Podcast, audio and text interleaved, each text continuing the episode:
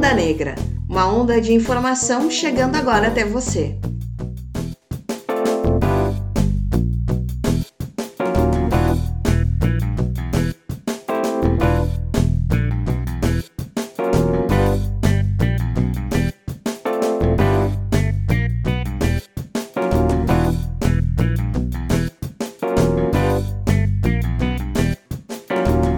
Eu sou a Fernanda Bastos e esse é o episódio 3 da primeira temporada do podcast Onda Negra da plataforma Feminismos Plurais. Nesse episódio, vamos falar de uma data que recupera a luta de uma população para recolocar suas heroínas no centro das histórias de seus países. Desde 1992, o dia 25 de julho concentra em nosso calendário a luta de mulheres que compartilham a experiência da diáspora negra em diferentes espaços da América Latina e do Caribe. No Brasil, a data é também o Dia Nacional de Teresa de Benguela, afirmação que faz justiça a uma personagem símbolo de nossa história de resistência.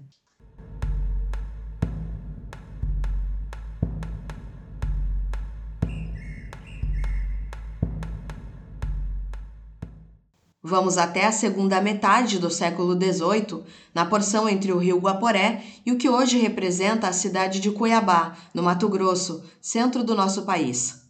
Lá encontramos Teresa de Benguela, mulher negra que toma a liderança do quilombo Quariterê.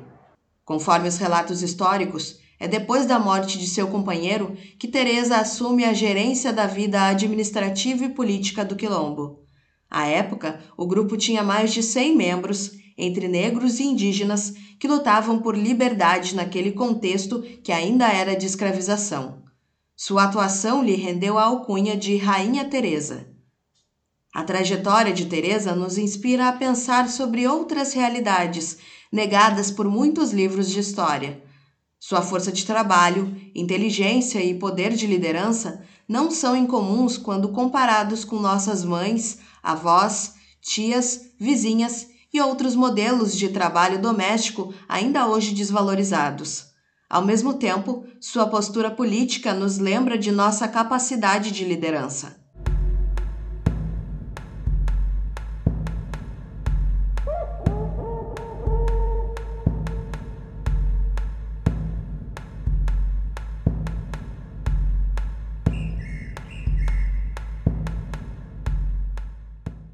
Um dos efeitos da colonização de europeus é o apagamento da importância da força de trabalho e da cultura negra. O Dia Internacional da Mulher Negra Latino-Americana e Caribenha desvela uma identidade negra muitas vezes negada aqui no sul de nossa terra.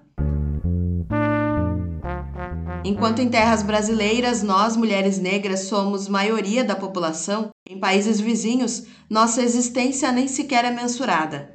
É o caso da Argentina, que somente em 2010 incluiu em seu levantamento populacional perguntas sobre a autoidentificação racial de povos originários e afrodescendentes. Na ocasião, menos de 1% da população se declarou negra, o que equivale a 149 mil das mais de 40 milhões de pessoas que vivem no país. Esse dado, entretanto, se choca com o passado argentino.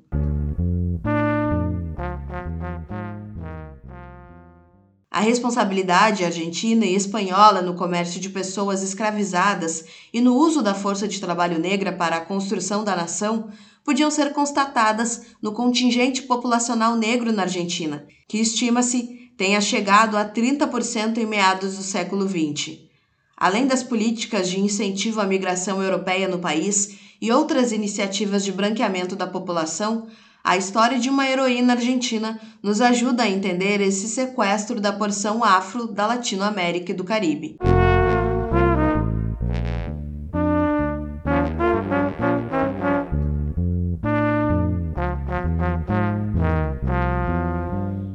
Maria Remédios Del Valle nasceu em 1766 em Buenos Aires.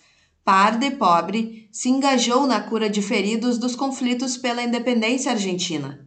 Munida de todo o seu patriotismo, ela adere à luta armada e atua como uma liderança contra a dominação espanhola. Acompanhada do marido e dos filhos, em 1810, Ela começa uma viagem militar na qual participa de batalhas vitoriosas nos territórios de Tucumã e Salta. Nessas batalhas, Vage é condecorada capitã pelo general Manuel Belgrano, que também a chama de La Madre de la Pátria, a mãe da pátria.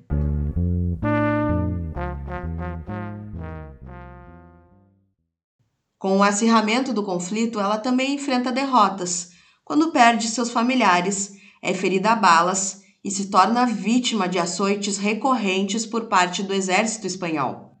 Após fugir de seus algozes, ela se mantém na luta até o fim da guerra, atuando também na enfermaria. Com o fim do conflito, volta a viver na extrema pobreza na capital argentina. É somente a partir de 1827 que recebe uma pensão. Quando morre, em 1847, o reconhecimento de seu papel para a história argentina ainda é muito menor que sua dedicação à pátria. Hoje, entretanto, diversos grupos locais reivindicam seu papel na historiografia oficial. Em 2013, em memória a Maria Remédios Del Valle, foi reconhecido por lei o 8 de novembro como o Dia Nacional das Pessoas Afro-Argentinas e da Cultura Afro.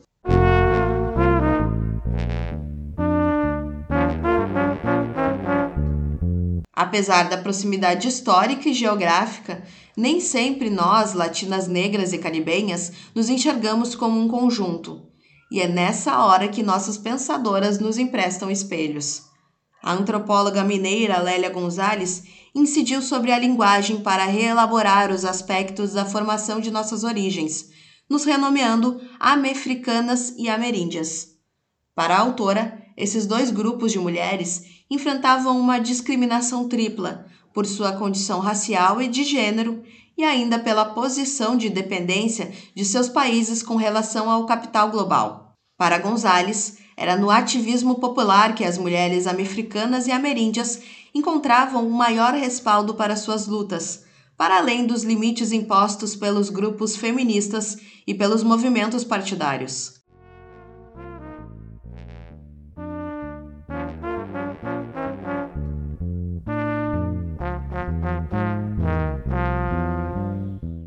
Lembra que eu mencionei que o dia 25 de julho, Dia Internacional da Mulher Negra Latino-Americana e Caribenha, foi criado em 1992?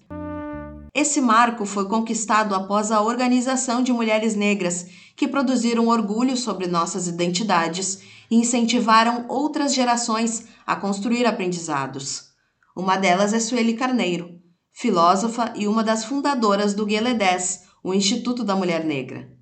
A instituição foi pioneira ao se dedicar aos direitos das mulheres negras, baseando-se em estudos como os que a própria Carneiro consolidou por meio do cruzamento de dados de gênero, raça e classe em suas análises.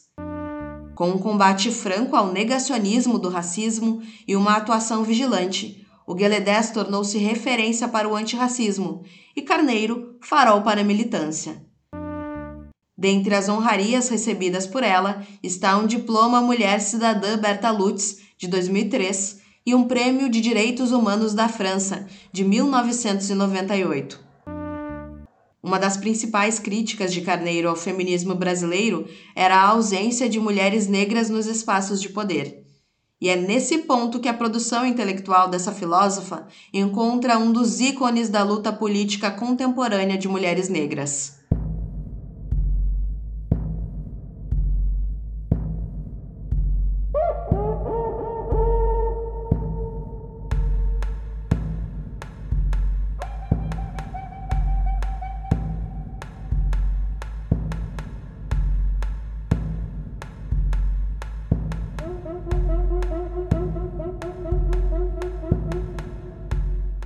Marielle Francisco da Silva nasceu em 27 de julho de 1979, na Maré, comunidade do Rio de Janeiro. Cria da favela, como ela mesma se definia, era também socióloga LGBT e militante em prol dos direitos humanos. Eu sou porque nós somos foi seu slogan na eleição de 2016, quando tornou-se vereadora. No legislativo, Marielle Franco denunciou abusos policiais e batalhou pelo direito de trabalhadoras e pelo acesso a serviços de saúde. Seu mandato foi interrompido em 14 de março de 2018, quando foi assassinada em um crime cuja apuração ainda se encontra em andamento. Um instituto que leva seu nome, além de uma multidão incontável de pessoas que a admiravam, segue celebrando seu trabalho e o alcance de sua abordagem à nossa democracia. O legado de Marielle se soma aos de Teresa de Benguela, Maria Remédios Delvage, Lélia Gonzalez e Sueli Carneiro nessa história enegrecida da América Latina e do Caribe, ao mesmo tempo que enuncia a necessidade de que lutemos por mais garantias de direitos e proteção aos nossos corpos. Hoje trouxemos aqui para o podcast o entrelaçamento da história de algumas mulheres que, por meio de suas iniciativas de engajamento e produção intelectual, nos ensinam a resistir ao padrão de desigualdades de raça, gênero e etnia historicamente construídas contra as mulheres negras latino-americanas e caribenhas. Por meio dessas histórias, te convido a refletir sobre outras mulheres que inspiram a criação de novas narrativas de heroísmo e insurgência. Afinal, nada mais justo do que celebrarmos nesse 25 de julho as nossas próprias histórias. Esse foi o episódio 3 da primeira temporada do podcast Onda Negra da plataforma Feminismos Plurais. Nos ajude compartilhando esse conteúdo e fazendo ele chegar cada vez mais longe. Acompanhe a nossa página no Instagram, feminismos.plurais. Com a assinatura da plataforma, você ganha acesso ao conteúdo exclusivo de nossas professoras e professores. Confira nossos planos mensais e anuais. Até o próximo! Onda Negra uma onda de informação chegando agora até você.